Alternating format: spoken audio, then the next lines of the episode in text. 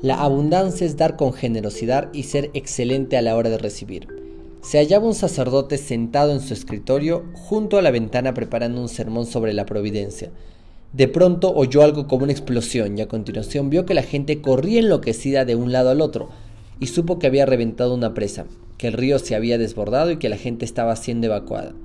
El sacerdote comprobó que el agua había alcanzado ya la calle en la que vivía y tuvo cierta dificultad en no dejarse dominar por el pánico pero consiguió decirse a sí mismo, aquí estoy yo preparando un sermón sobre la providencia y sé que me da la oportunidad de practicar lo que he aprendido.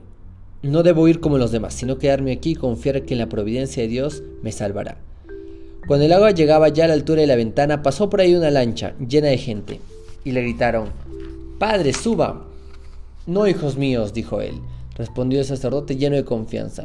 Yo confío en que me salve la providencia de Dios. El sacerdote subió al tejado y cuando el agua llegó hasta ahí pasó otra lancha que volvió a insistirle en que subiera.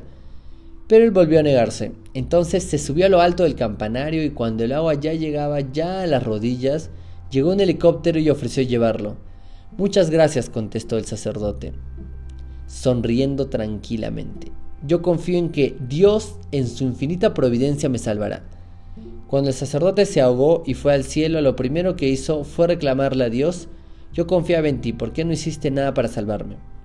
Bueno, le contestó Dios, lo cierto es que te mandé dos lanchas y un helicóptero, ¿no lo recuerdas?